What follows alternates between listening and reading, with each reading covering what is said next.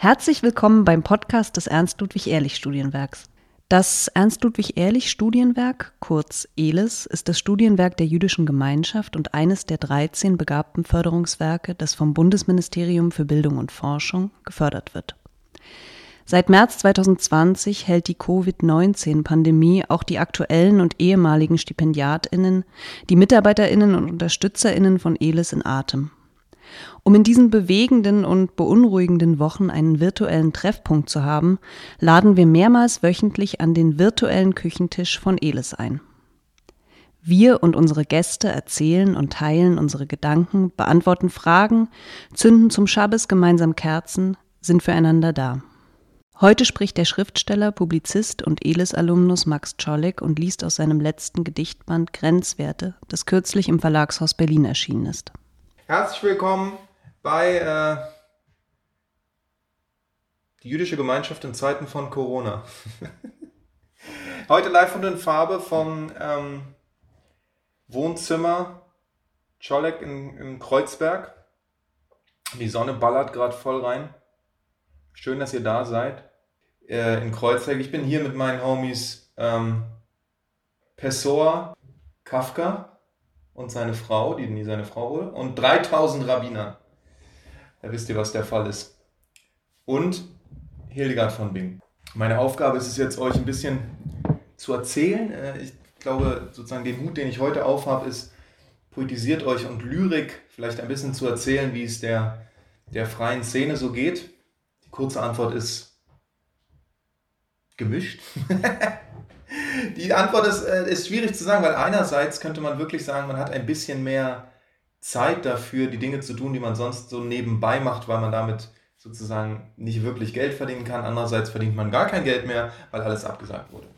Und das kann ich sagen, für mich bis äh, Mitte Juni mittlerweile eigentlich ist alles abgesagt. Ich frage mich manchmal, ob die Absagen selber nicht ein Indikator dafür sind, wie lange diese, diese äh, Quarantäne oder Isolation jetzt eigentlich laufen wird ähm, mindestens, glaube ich, bis Ende Mai ist, mein, ist meine Wette. Ihr könnt, ihr könnt gerne selber in den Drukos reinschreiben, was ihr glaubt, wie lange es dauern wird.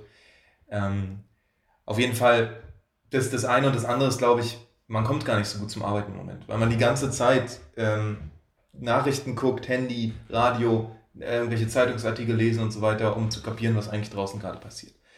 Weil ja doch irgendwie eine ganz grundlegende Veränderung gerade stattfindet. Unsere ja, Freiheitsrechte sind so begrenzt wie, glaube ich, noch nie seit dem Zweiten Weltkrieg. Und ähm, auch wenn wir alle verstehen, warum, ist doch die Frage, ähm, was heißt das jetzt eigentlich so? Naja, entsprechend gibt es so eine Art, sozusagen wie ein Stau. Man denkt sich einerseits, oh, ich habe all diese Projekte, die wollte ich schon immer mal machen, die muss ich auch machen. Und andererseits, die kriege ich irgendwie nicht weg vom Tisch.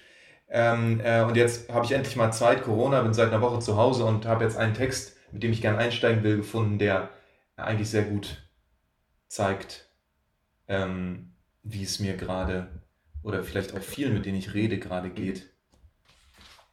Nämlich äh, der schöne 27. September von, äh, von Thomas Brasch, ihr kennt es vielleicht.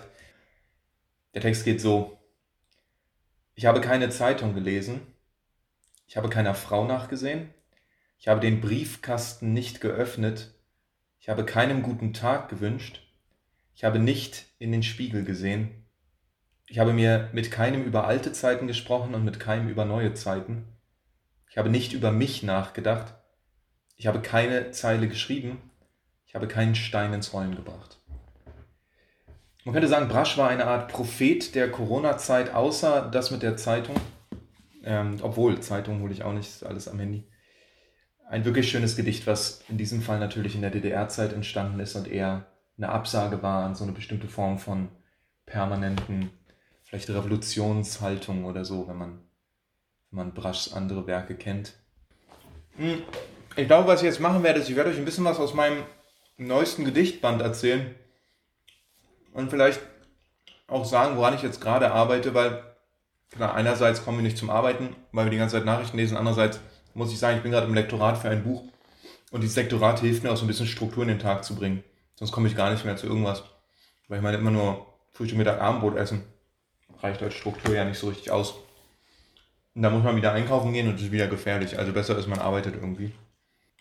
Dieses Buch ist letztes Jahr erschienen, das heißt Grenzwerte. im Verlagshaus Berlin. Der Slogan vom Verlagshaus Berlin, falls ihr es noch nicht bemerkt habt, poetisiert euch.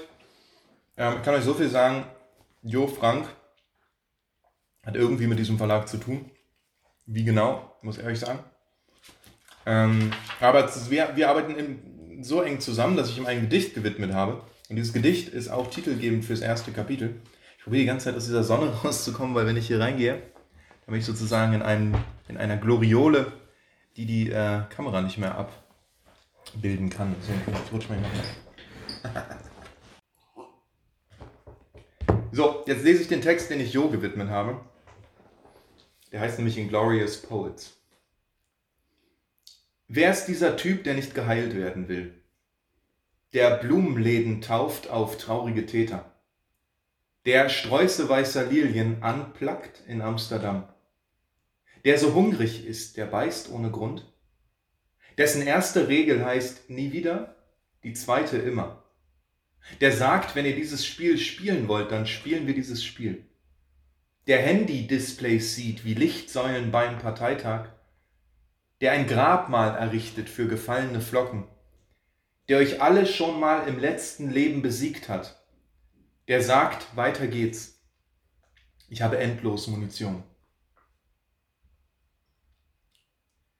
Ähm, genau, der Text passt vielleicht ganz gut auch äh, in die Zeit einerseits, weil, weil ich so krass auf, auf Computer fokussiert bin im Moment und auf elektrische Geräte, um diese Kommunikation nicht einschlafen zu lassen.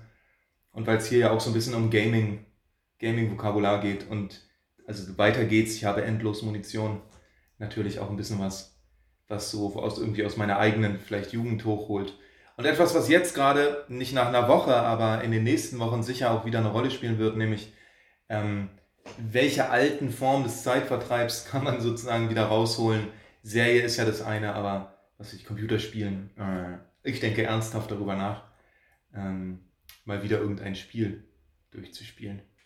Ähm, so, jetzt lese ich euch mal was vor. Das ist in, einem, in einer Residenz entstanden und vielleicht darum interessant. Ich fürchte so ein bisschen, es gibt so eine Tendenz von Autoren und Autorinnen, dass, dass sie sozusagen, zum Beispiel wenn sie bei einer, bei einer Residenz sind, dann schreiben Sie darüber ein Buch. Und es gibt ja eine begrenzte Anzahl von Residenzen. Das bedeutet, Menschen, die, äh, was weiß ich, in Tarabia in Istanbul waren, die produzieren dann am laufenden Band oder jedes Jahr eine bestimmte Menge von Tarabia-Büchern. Und ich habe die ernsthafte Sorge, dass jetzt eine Reihe von Corona-Büchern entstehen wird, die alle sozusagen um Wohnungen und den Blick aus dem Fenster und die Unmöglichkeit, spazieren zu gehen und so weiter sich drehen werden ich habe mich mit Händen und Füßen innerlich dagegen gewehrt, so eine Art Text zu schreiben. Und dann ist doch ein Zyklus entstanden, als ich vor zwei Jahren drei Monate in Istanbul war. Ähm, und gleichzeitig kommuniziert er vielleicht mit der Situation, in der wir uns gerade befinden. Ja, es könnte ja sein. Und der Text heißt Nachrichten aus Marathon. Der ist entstanden am 27. September und ihr habt jetzt den Vorteil, ihr habt gerade schon das Gedicht von Thomas Brasch, wenn ihr seit dem Anfang dabei seid, der schöne 27. September gehört. Das heißt, ihr wisst in etwa, dass der 27. September ein besonderes Datum ist. Ähm, für mich zumindest. Und dass der, der Zyklus endet mit dem 3. Oktober. Der 3. Oktober, wie wisst, ist der Tag der deutschen Einheit. 27. September. Der Wechsel der Jahreszeit als Amnesie fehlende Kalenderblätter. Ich kann mich nicht mehr an Sommer erinnern, die Brandflecken auf meinem Sweater, schwarze Löcher. Entferntes Zwitschern aus den Gasküchen meiner Kindheit, fiebernder 27. September. Stapfen durch honiggelbe Räume mit reduzierten Sitzmöglichkeiten. Lyrik findet mal wieder keinen Stuhl. Stand schon in einer Schulhofecke während ich Steinschleudern spannte. Schlechte Nachrichten aus Marathon, Reise nach Jerusalem. Habe ich je verknüpft, worüber zu schreiben wäre und worüber ich schrieb? 28. September. Ihr wisst doch, dass ich Östrogen in das Trinkwasser leite, mit Aberkovner Waffenschleife am Ende der Reproduktionsfähigkeit des papierbleichen, polarkappenrissigen Mannes arbeite. Meine zwischen Haganah und Freddie Mercury aufgespannten Beine. Jewish Pride. Ein Dichter schreibt, erst wer in beide Richtungen zu blicken wagt, darf sich Zeuge nennen, muss mir also öfter einen weißen Spitzhut aufsetzen und Fackeln schwenken. Seit ich weiß, dass Dichtung Fliegen lehrt, trage ich die Ironie wie Blei an der Hüfte. 29. September. Ich sehe den Vater vor Jahren in der Küche stehen und sagen, ich verkleiner meinen Wortschatz und streich das Wort noch. Dieses Gefühl, als wäre beim Reißverschluss der Schieber kaputt. Da plante die eine Hirnhälfte die Flucht, während die andere behauptete, dass man sie mit den Füßen voran aus dem Land tragen muss sehe mich im Flugzeug nach Portugal sitzen und sagen, ich erweitere Hochzeitsbesuch um Asylantenstatus. Werde mit Tarnkappen tanzen und trinken gehen mit falschen Bärten. Ein Leben lang Songtexte gehört und nun bin ich klug wie Bibelforscher. 30. September. Fällt das Licht der Utopie Scheinwerfer gleich, heiraten zwei. Verstauen Zeilen von Rumi in Plastikflaschen, schleudern sie Richtung Gezeit. Wird schon wer finden, der sich daran festklammern kann. Angemessen wäre, das Gedicht beschwert sich bei der Welt, dass sie nicht seinen Ansprüchen entspricht. Klippenwärts der Blick wie Zeppeline, Rettungskommandos für Menschenkonfetti, um Schlauchboote verstreut.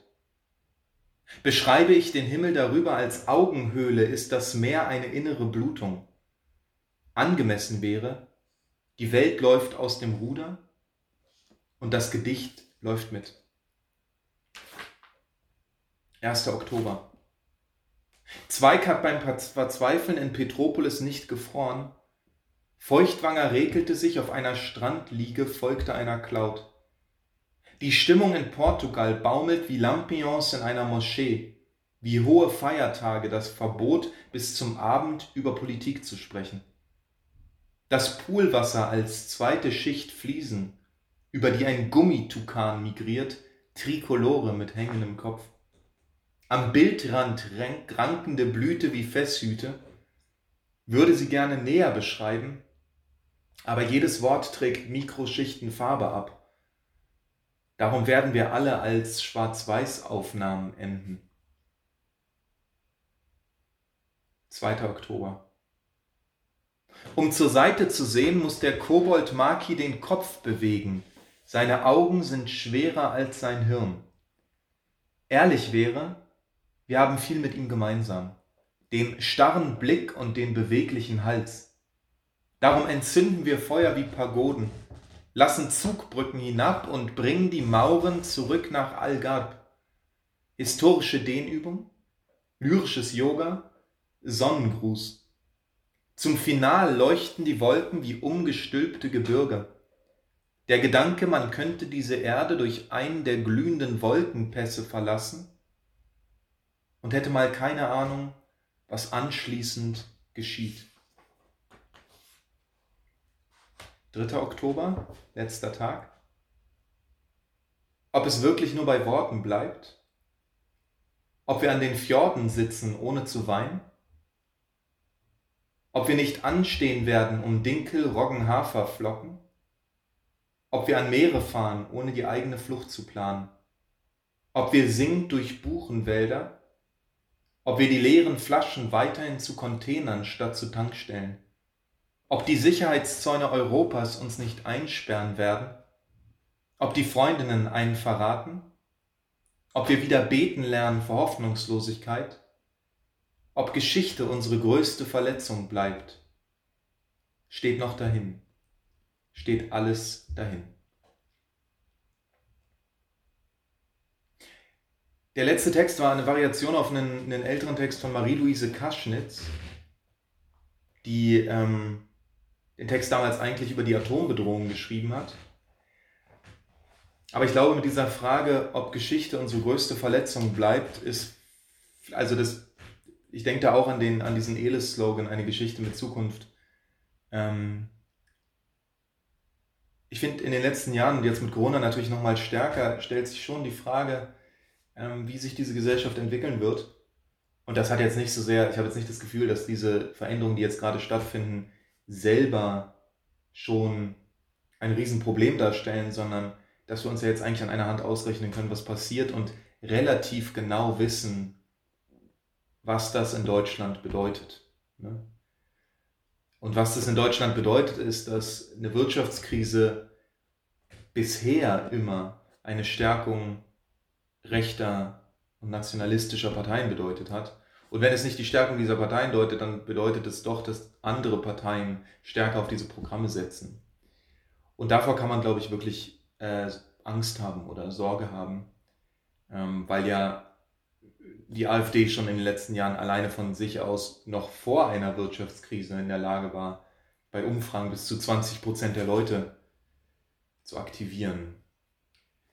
So, das heißt, die Frage, wohin geht es jetzt eigentlich weiter und was passiert jetzt eigentlich, nachdem wir alle aus unseren Wohnungen rauskommen? Was machen wir mit dieser Krise, ähm, die ja eine Krise ist, die jetzt die nächsten anderthalb Jahre, zwei Jahre dauern wird, von der wir ja immer noch nur wissen, dass sie kommt. Ähm, ist eine ganz eigenartige Situation. Ich habe ein paar Freunde und Freundinnen vor allem, die arbeiten in einer Klinik. Die, das ist da noch gar nicht angekommen. Mhm. Und gleichzeitig werden jetzt schon die Hilfspakete hochgefahren für die Wirtschaft. Was war heute größtes Hilfspaket jemals in den USA? 2000 Milliarden Dollar. Ähm, und die Frage ist, was, was kommt jetzt? Ja? Ähm, und ich glaube, wir werden noch viel mehr sozusagen den Support brauchen, den wir jetzt gerade die ganze Zeit schon wie als Struktur aufbauen, ähm,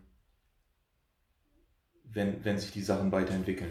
Und da möchte ich ein, ganz kurz über eine Struktur reden. Ähm, Juri hat, ich habe ein bisschen mitgeholfen, aber Juri äh, Sokolov hat für die äh, Alumni-Initiative eine, eine Gruppe gegründet oder ein, eigentlich einen PayPal-Topf, wo Menschen ein bisschen, was sie halt können, Geld reinschmeißen können, um anderen Teilen des ELIS-Netzwerks ein bisschen Support zu geben. Ähm, es geht vor allem um Menschen, denen jetzt alle Aufträge weggebrochen sind, also vor allem freischaffend Arbeitende. Darf man nicht vergessen, dass die Leute, die jetzt einen Job haben, die kriegen natürlich weiter Geld, aber die Leute, die keinen festen Job haben, so wie zum Beispiel auch ich, ähm, die aber auch keinen Puffer haben oder eine Familie oder so, also einfach mehr Geld auch brauchen, für die wird es immer schwieriger. Ne? Das ist jetzt nach einer Woche natürlich alles noch entspannt, aber also sozusagen selbst wenn Alexander Greff recht hat und Mitte, Ende April läuft das Leben langsam wieder an, kann ich zumindest sagen, dass meine Verdienstausfälle bis in den Juni hinein reichen und dass da einfach genau nichts mehr reinkommt. Ähm, so, ich werde von diesem Topf nichts nehmen, braucht ihr euch keine Sorgen machen. Ich mache keine Werbung dafür, dass ihr Geld gibt, wovon ich dann was kriege, sondern tatsächlich für Leute, die sich bei Juri auch schon gemeldet haben, die, die wirklich am Limit jetzt gerade sind, was Miete angeht, was ähm, äh, äh, sozusagen die laufenden Kosten angeht, die es sonst so gibt. Ähm, probiert vielleicht was rüber zu schicken. Juri postet bestimmt nochmal ähm, den Link zum PayPal und ähm, dann vielleicht könnt ihr irgendwas, irgendwas da reingeben. Das wäre schön. Achtet aufeinander, wisst ihr? Probiert so ein bisschen aufeinander aufzupassen. Ich glaube, man vereinsamt so schnell. Und ich meine, klar, man kann immer einen ähm, Pfefferminz-Schnaps mit Zitrone und Sprudel trinken. Aber auch der ersetzt irgendwann nicht, dass einem jemand gegenüber sitzt und redet. Und ich muss auch sagen, diese Skype-Nummer ist so mittelmäßig befriedigend gerade für mich. Ich sehe zwar, dass ihr dazukommt, aber ich habe euch nicht gegenüber, ne? Äh, und das muss ich sagen, ist manchmal so, die meiste Zeit macht er die Dinge einfach nur so, als wäre es eigentlich so wie immer, nur dass man halt niemanden treffen kann. Aber manchmal wird mir klar, wie durchgeknallt die Situation eigentlich gerade ist, was für eine abgefahrene Nummer hier eigentlich gerade läuft. Denkt ihr da manchmal drüber nach so? Überlegt ihr manchmal, was das heißt? Ich meine, das ist doch irre, wie schnell das ging. Im Januar, Februar, überlegt mal, was im letzten Monat passiert ist. Es war Thüringen, diese bekloppte AfD, ähm, FDP, CDU-Querfront. Dann war Hanau. Ja, und dann, muss man also sozusagen nicht nur das, dann kam nicht nur diese, diese Corona-Nummer, sondern gleichzeitig gibt es in Ostafrika eine Heuschreckenplage und in Kroatien bebt die Erde. kann mir keiner sagen, dass das nicht auch leicht biblische Proportionen gerade annimmt, alles.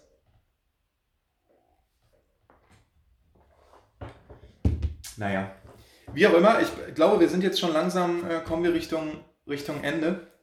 Ähm, ich lese euch noch einen anderen Zyklus vor. Ich hab, vielleicht habt ihr es gemerkt, ich habe eben den Text, den ich gelesen habe, falsch anmoderiert.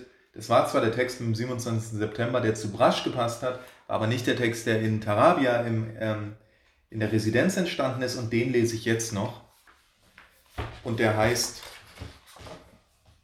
Alternative Fakten über den Bosporus vielleicht nicht schlecht im Moment grassieren ja auch nicht nur rechte, sondern auch linke Verschwörungstheorien. Ich weiß nicht, ob ihr von diesem Hamburger linken Abgeordneten gehört habt, ähm, der behauptet, die USA hätten das gezielt in China gepflanzt, dieses Virus, damit, damit die chinesische Ökonomie geschwächt wird.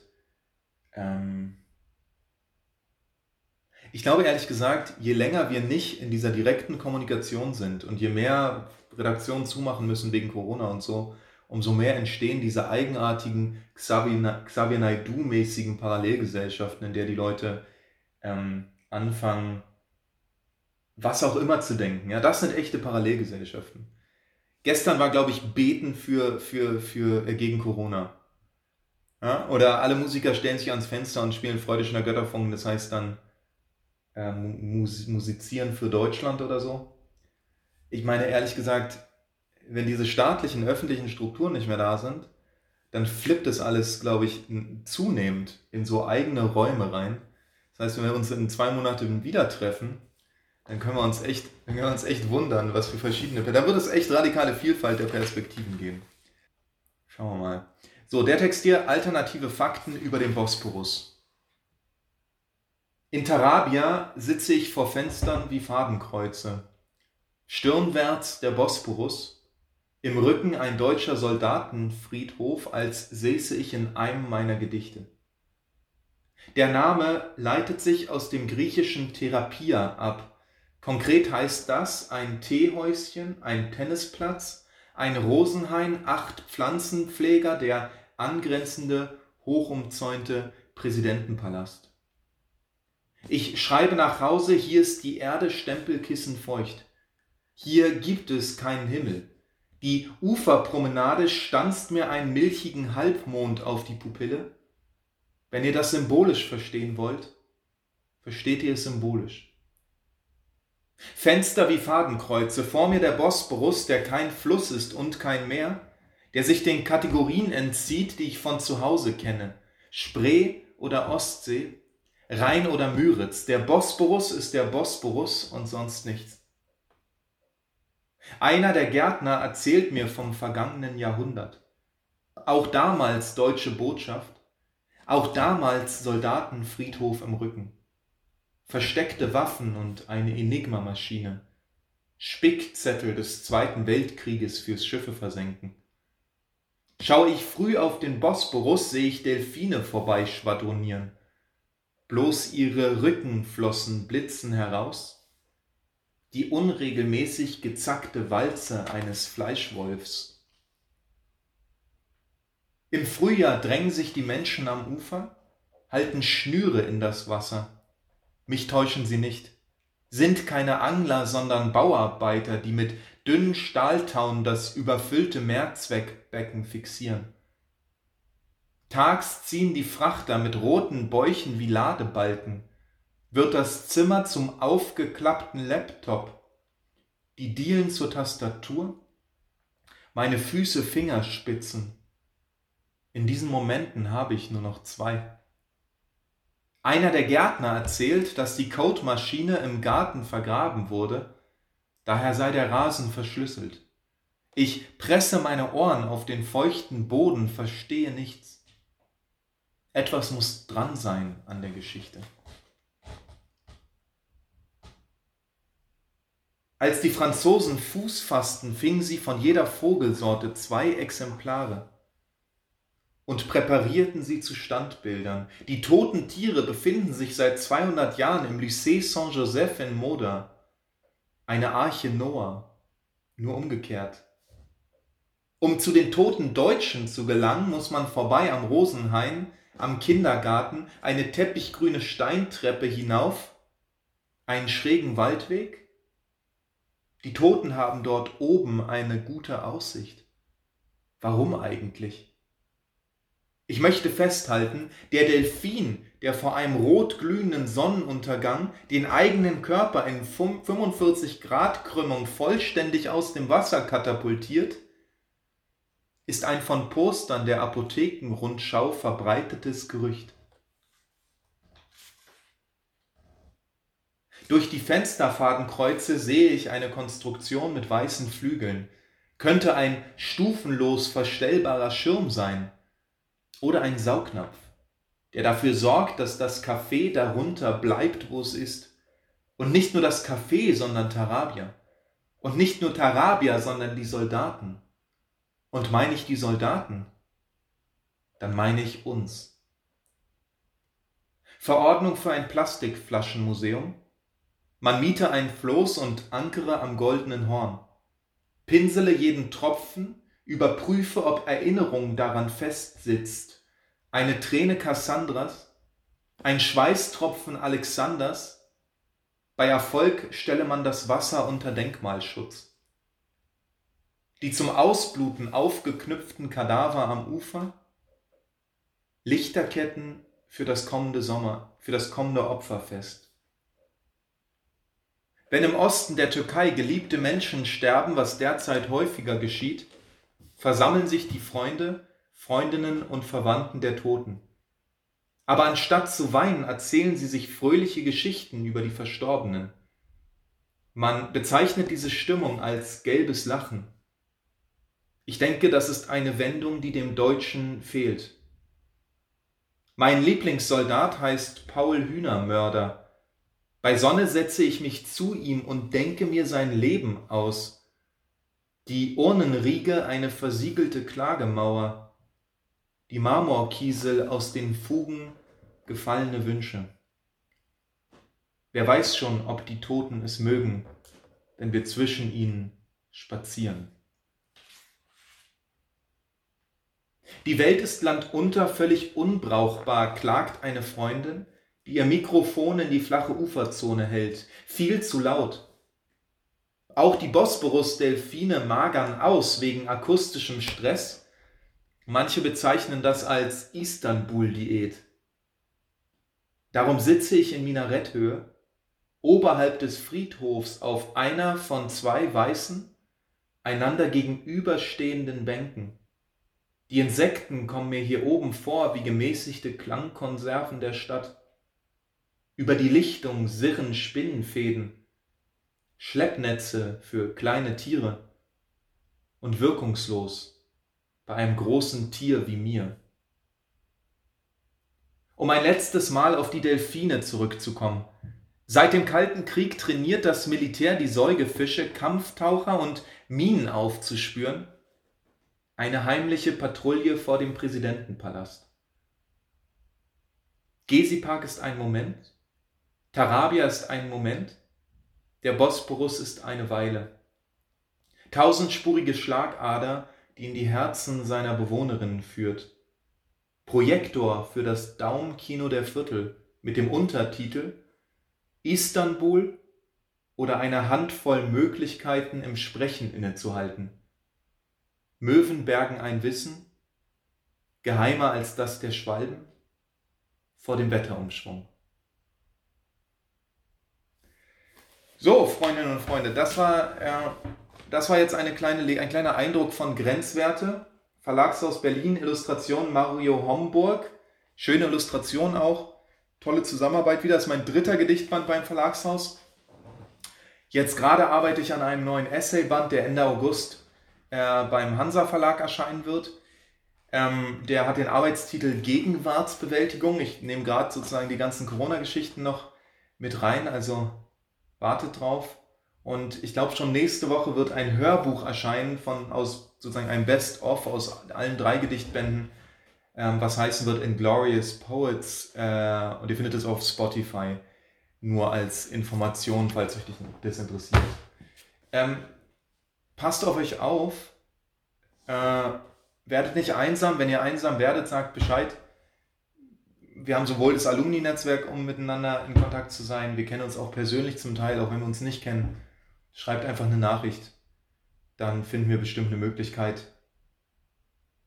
Und vergesst nicht, es euch gut gehen zu lassen auch. Wellness ist mindestens so wichtig wie Arbeit, sonst ist man schneller erschöpft, als man denkt. Habt noch einen guten Nachmittag. Bis bald. Ciao.